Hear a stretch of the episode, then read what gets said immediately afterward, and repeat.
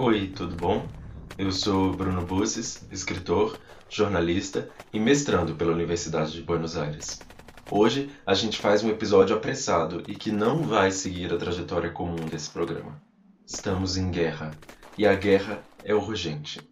Então, antes de tudo, eu começo pelo trecho do livro de hoje, Os Piticiegos, de Rodolfo Fogwell.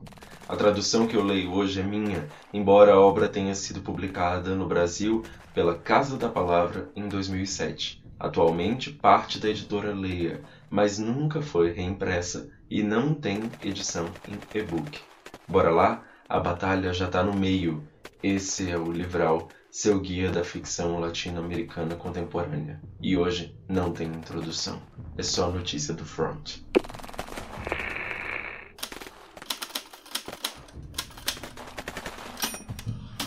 Os pitches. Foi uma manhã de bombardeios. Estavam na entrada e na primeira chaminé, e ninguém se animava a descer até o armazém, porque a terra tremia com cada bomba ou foguete que caía contra a estrada a mais de 10 quilômetros dali. O bombardeio seguido é assustador. Há muito barulho e vibrações do impacto correm pela terra, embaixo da terra, e até muito longe fazem vibrar qualquer um e assustam até as pedras. Alguns ficam loucos. Fumavam, silenciosos. O engenheiro calculou se eles derrubam a chaminé, o que está embaixo, no armazém, vai virar um sanduíche entre as pedras. Mas ninguém queria descer. Tinham fome, com toda a comida amontoada lá embaixo, mas aguentavam. Fumavam silenciosos. Continuavam as explosões, as vibrações. Às vezes se ouvia uma explosão e não vibrava. Outras vezes vibrava sem que se ouvisse barulho. Que fome! Que vontade de comer um piticiego, disse o que era de Santiago del Estero. E todo mundo riu, porque ninguém sabia o que era um piticiego. O quê? Vocês nunca comeram um piticiego? perguntou o saniaguense. Não comem piticiego lá? perguntava ele a todos. Havia gente de Buenos Aires, de Formosa, gente da Bahia Branca e de San Juan. Ninguém nunca havia ouvido falar de piticiegos. O santiaguense explicou. O piticiego é um bicho que vive embaixo da terra. Faz buracos. Tem um casco duro, uma carapaça. E não enxerga. Anda de noite. Se você o agarra, é só colocar ele de barriga para cima. Nunca sabem se endireitar, ficam pateando o ar. É muito saboroso, mais do que coelho. Os cachorros gostam de matar eles, mais de brincadeira do que para comer. Mas às vezes o tatu, pete ciego, sei lá, ele se agarra na cova, enfia as unhas e se agarra na terra. Como ele tem uma forma meio ovalada, você não pode tirar ele, nem que você passe uma corda e amarre no reboque de um caminhão. E você sabia? perguntava para a escuridão. Perguntava a ninguém, perguntava a todos. Você sabe como se faz para tirar um piticiego de lá? Com uma pá. Você cava e tira ele? Era a voz do engenheiro perguntando. Não, é muito mais fácil. Você pega o rabo dele, puxa com os dedos e enfia o dedão dentro do cu dele. Então o tatu se amansa, encolhe a unha e você tira ele de lá fácil, fácil. É, é assim que a gente faz com os pitches, confirmou contente o santiaguense. E eles têm covas fundas, fundíssimas, de até mil metros, dizem, comentou o tucumano, que quase nunca falava. Ninguém acreditou nele. Seguiam os bombardeios. Fumavam quietos e escutavam. Poucos queriam falar. Ele falou, com uma voz meio de riso. Perguntou de nervoso. Cuidado, Aí estão vindo os britânicos e eles vão meter o dedão no seu cu, turco. Alguns riram. Outros, mais preocupados com as bombas e com as vibrações, seguiram quietos, fumando, ou sentados contra as paredes de argila úmida e com a cabeça entre as pernas. De tempos em tempos chegava a eles o zumbido dos aviões e o tamborilhar de uma artilharia do porto. Era um dia claro por cima do monte. Eles tinham fome, escondidos embaixo, no escuro. Esse episódio integra o tema Trabalho, que é o segundo tema da segunda temporada do Livral. Os nossos temas foram terror e trabalho, mas eu quis colocar aqui a guerra no trabalho e não no terror. Podia, claro, toda guerra pode estar no terror, mas os Pit Ciegos mostram uma faceta da guerra que vai tão fundo no cotidiano de medo, ela banaliza tanto a vida em detrimento das funções, do que eles têm que cumprir. Eles trabalham e não sabem exatamente para quê. A partir desse livro, a gente pode discutir muito o que um corpo serve, para que um corpo serve, e como, em uma guerra, o corpo não é uma gente, é só um corpo que cumpre um papel. Por isso eu trago aqui esse texto no tema de trabalho. O texto é de Rodolfo Fogwell, como eu falei logo que começou o episódio. Rodolfo Fogwell, ele nasceu em 1941 e morreu em 2010. Ele viveu a maior parte da vida em Buenos Aires e foi uma figura pública muito polêmica na Argentina. As opiniões dele eram sempre contraditórias. Quem era de esquerda achava que o Fogwell era de direita, e quem era de direita achava que ele era de esquerda. Ele estava sempre sendo o advogado do diabo, digamos assim. Não dava para enquadrar ele em nenhum espaço do espectro político, mas ele era, sempre foi, um forte opositor da ditadura militar na Argentina, até por ter sido ele mesmo um professor universitário e ter sido perseguido pelo regime militar. Esse livro, Os Peticiegos, ele só ganha a grandeza que ele tem, a importância que ele tem para a literatura argentina contemporânea quando ele é associado com a história que está por trás da sua produção. O livro foi publicado em 1983 menos de um ano depois do fim da Guerra das Malvinas. Só que ele foi escrito enquanto a guerra ocorria. E a urgência das coisas enquanto elas ocorriam nos anos 80 era bem diferente da urgência de hoje em dia ainda mais durante um governo autoritário que estava sendo humilhado militarmente e que tinha que manter em seu interior, ali nas fronteiras, notícias que estavam meio distantes da realidade. Né? Você tinha que contar uma história, um governo militar que estava perdendo uma guerra de maneira vergonhosa e que não podia admitir isso de uma maneira clara nos seus noticiários. Então, as notícias às quais o Fogwell tinha acesso eram as notícias que a ditadura militar queria que ele tivesse acesso essa novela foi escrita no escuro, assim como é a vida dos peticiegos. Com imaginação e com pouquíssimos fatos, ele acabou representando para a literatura argentina muito mais claramente do que qualquer outra tentativa posterior o terror que foi vivido durante a Guerra das Malvinas. Antes de avançar na história do livro, eu tenho que falar da história com um H maiúsculo, a história dessa guerra de verdade.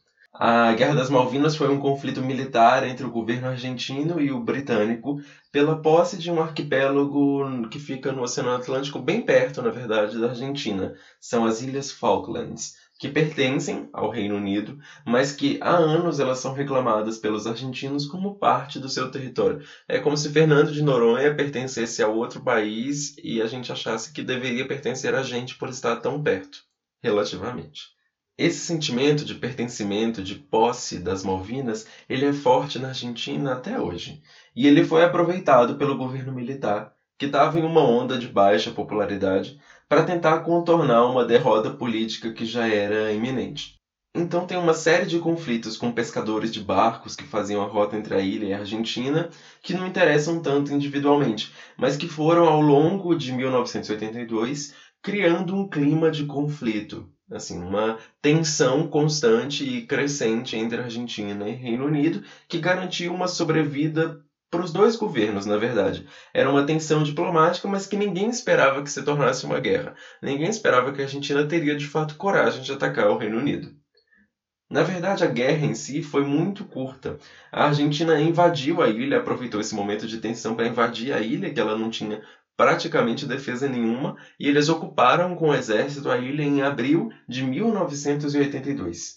Em 14 de junho, o Reino Unido já havia ganho a guerra. Então, uma guerra que durou aí menos, na verdade, de dois meses.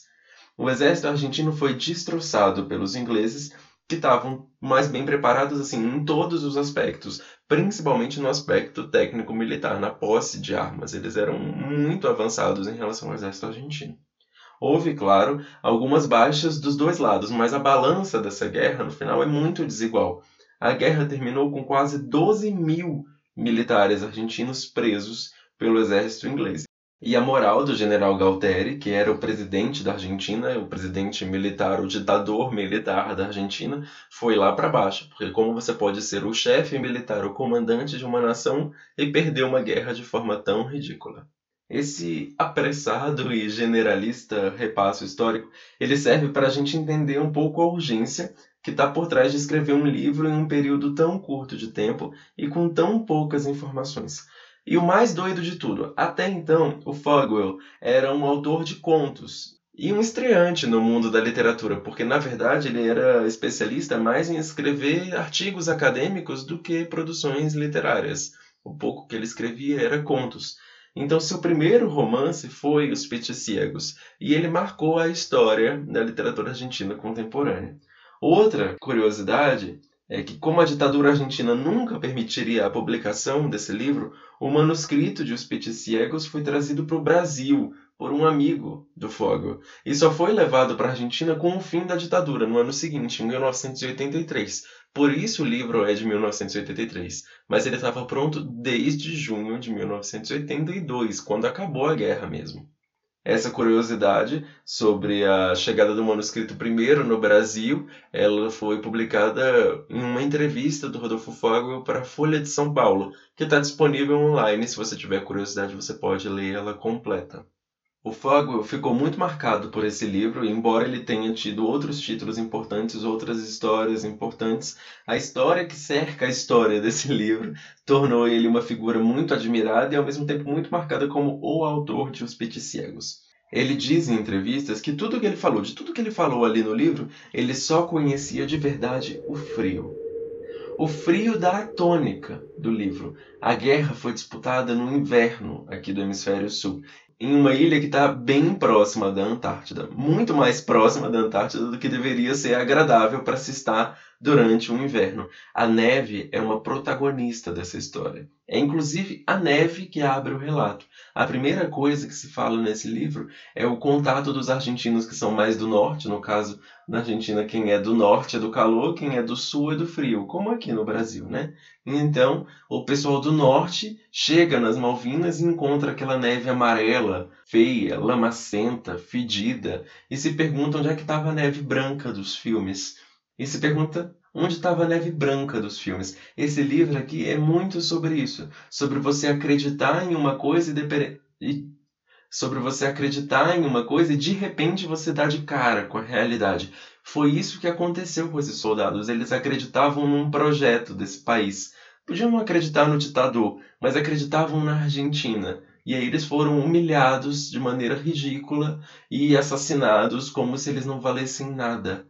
A partir daí, eles deixam de acreditar na Argentina como um todo e fundam uma sociedade própria. Os peticiegos, eles vivem como peticiegos, como tatus, vivem embaixo da terra em uma sociedade própria. O livro conta a história desse grupo, um bando de soldados desertores que passa a ocupar uma caverna para fugir do conflito, para evitar morrer. Eles são jovens, eles têm 20 anos, 23 anos, eles não querem morrer. E eles ficam ali no escuro, cavando e estocando comida em um trabalho que é inútil. É inútil porque eles nunca se permitem comer a comida toda, porque eles sempre pensam que pode passar um momento de maior dificuldade, então eles passam o período todo cavando e com fome, e eles vão estocando essa comida mais e mais baixo, cada vez mais e mais baixo, até que no fim todos eles morrem e ninguém comeu. Mas enfim, eu tenho que chegar no final ainda, estou avançando muito, peraí. A atividade que eles exercem nesse livro é uma metáfora bem crítica do Fogel ao regime militar de uma forma dupla, então. Primeiro, ele relata o pouco valor da vida, que muitas vezes é trocada por um estoque de mercadorias. Por exemplo, eles estocavam fazendo contas absurdas. Tipo assim, o engenheiro, que é quem faz as contas, que quem mais ou menos comanda o grupo aí no trecho que eu li, ele fica contando quantos cigarros. O engenheiro faz contas desse tipo para fumarem todos os cigarros que eles tinham, quanto tempo levaria? Então, assim, ele conta, cada um fuma um maço. Então, se cada um fuma um maço, eles têm que ter um estoque para durar 10 anos, porque na cabeça do engenheiro a guerra duraria 10 anos no mínimo. Então eles tinham que ter um estoque bastante bom de cigarros para eles poderem sobreviver ali intocados dentro daquele buraco durante 10 anos. Se a conta durava menos que 10 anos para cada um dos pit cegos, eles tinham um problema. Então eles escolhiam alguém, entre eles, alguém do grupo, para jogar fora da caverna, para que essa pessoa morresse de frio e a conta do cigarro voltasse a fechar. A conta do cigarro voltasse a ser certinha. 10 anos de cigarro para cada um. Então, essa metáfora ela vale muito para a gente pensar o valor da vida durante a guerra, né? É mais importante eu ter cigarros para 10 anos de vida do que a sua morte, porque a sua morte garante que eu vou ter 10 cigarros. Não é exatamente sobre isso um pouco as guerras, as guerras não são exatamente sobre a morte de uma outra pessoa vai garantir um benefício para mim que muito dificilmente vai ser só a manutenção da minha vida. É também a manutenção do meu padrão econômico, é a conquista de novas terras, enfim, a guerra em si nunca é a vida em troca de outra vida, porque então ninguém faria guerra. Você faz guerra porque você quer trocar a vida de algumas pessoas por mais terra, por mais dinheiro, por mais alguma coisa. Aqui eles trocam a vida por cigarro, por farinha, por açúcar, tudo isso eles vivem estocando. A posição do Fogel também é crítica à propaganda falsa né, da guerra. Os soldados eles estavam ali vendo o massacre inglês, eles estavam vendo a quantidade de pessoas que eram mortas, a quantidade de acampamentos destruídos, eles viam o poder do exército britânico, mas ao mesmo tempo eles perdem a noção do tempo. Eles não sabem há quanto tempo eles estão afundando naquela caverna e pior, eles acreditam no que diziam os comandantes de que ainda viriam muitas bombas, de que a guerra duraria muito, até que eles fossem velhos, até que eles não pudessem ter filhos. Eles acreditam nessa propaganda falsa do exército argentino e decidem se enfiar em uma toca cada vez mais fundo até que eles não tenham a capacidade de observar mais corretamente a guerra. Eles não fazem ideia do que está acontecendo do lado de fora, no fim. Outra questão bastante interessante no livro é a aparência dos peticegos. O medo de comer torna eles muito magros, né? Porque eles ficam o tempo todo passando fome para que o estoque dure. A ausência de luz torna eles muito brancos, quase transparentes. Então o livro vai aos poucos levando você a confundir os piticiegos com os fantasmas, que é o que acontece com os soldados. Sempre que um soldado encontra um piticiego, ele acha que ele está encontrando alguém que já morreu. Essa ideia de que alguém que vive embaixo da terra tá meio que morto, meio que vivo, é alguém que já morreu, é uma ideia muito do terror. E é uma ideia também de muito trabalho. Eles perdem a vida, perdem o próprio corpo, perdem a possibilidade de continuar vivendo, vendo o sol, vendo, enfim, tudo em troca de trabalho, de trabalhar pela própria sobrevivência. Mas sobrevivem para quê? Nem eles sabem dizer. Esse é um livro que foi muito apressado, né? Ele foi escrito em dois meses, então ele vai mudando a história no meio. Ele não teve muitas oportunidades de ser editado. Então, o Fogel ele não estava muito certo do destino que a guerra teria. Portanto, ele não sabia o destino dos personagens dele. À margem do conflito ali, tendo pouquíssimas informações, conhecendo praticamente só o frio, então o livro é alterado muitas vezes no meio do percurso. A principal mudança do livro é a inclusão do escritor no meio da história. Tem um escritor, provavelmente o Fogo, embora ele nunca seja nomeado, é, esse escritor aparece no meio do livro. Então o livro passava a impressão desde o início de que ele estava sendo narrado em primeira pessoa por um personagem que não tinha nome, mas que estava ali impressionado com os pit cegos. Ele tinha acabado de chegar, ele estava impressionado com a neve, com os pit cegos, com a caverna, com tudo. Mas aí no meio do livro a gente descobre que essa pessoa que deu esse depoimento em primeira pessoa, ela deu esse depoimento para o Fogwell.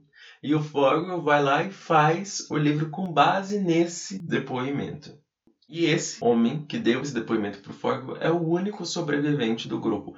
Todos os outros pit cegos foram mortos em uma tragédia que a gente não entende bem como aconteceu até o final do livro. Se a gente sabe que o livro foi escrito durante o conflito, fica claro que isso de uma entrevista com um petit cego é uma saída narrativa. Mas se esse livro tivesse sido publicado anos depois, fora de contexto, não seria impossível acreditar que os pits existiram de alguma forma. Claro, o livro é cheio de intervenções um pouco fantásticas. Tem aviões que explodem no ar e formam arco-íris, enfim. Mas que teve gente morrendo em guerras tentando proteger um estoque que garantia a sobrevivência deles e que no fim não foi necessário. Não é impossível pensar na quantidade de desertores que deve ter tido uma guerra em que você via um exército avançar sobre você e esse exército tinha melhor arma, melhor treinamento, melhor tudo e você queria só sobreviver. Bom, esse livro dá muita abertura para muitos debates e a gente passou bastante tempo discutindo ele. Mas promessa é dívida e a gente sempre vai fazer uma bonus track nesse programa. Hoje não vai ser diferente, mas eu prometo ser bem breve nela e eu vou tentar fazer em um fôlego só. Será que eu consigo? Enquanto Os Pits Ciegos foi o primeiro romance do Fogel, a introdução é o último livro dele. Foi um livro inacabado, publicado depois da morte. Ele foi publicado agora, quatro anos atrás. A história faz uma mescla entre autobiografia e crítica de arte é muito bonita e serve como um ponto final, bem de temperança, para a vida de um cara que teve cercado de posições fortes e conflitivas em sua carreira. Nossa, eu consegui. Enfim, de saideira, uma última curiosidade sobre o Fogel, ele teve três livros publicados depois de morto, por editores, pela filha, por amigos, então nada garante que não pode ainda vir mais material inédito dele por aí, viu? A gente tem que acompanhar a carreira pós-mortem do Rodolfo Fogwell. Esse episódio vai ficando por aqui. Para qualquer dúvida, comentário, elogio, ou se te interessou algum livro até aqui e você está querendo mais bibliografia em relação àquele autor, você pode me procurar no meu Instagram, arroba escritor Bruno Busses. Vou soletrar, não sei, ah, vou, vou sim. B de bola, U de uva, C de casa, I de igreja, S de sapo. Abraços e não se esquece, todos os episódios do Livral já estão disponíveis. Nossos lançamentos aqui são sempre no estilo Netflix, a gente publica uma temporada inteira de uma vez só. Então a nossa próxima discussão, que vai ser sobre Mão de Obra, um livro da chilena Jamela Iltit, começa agora. Até lá. Abraços.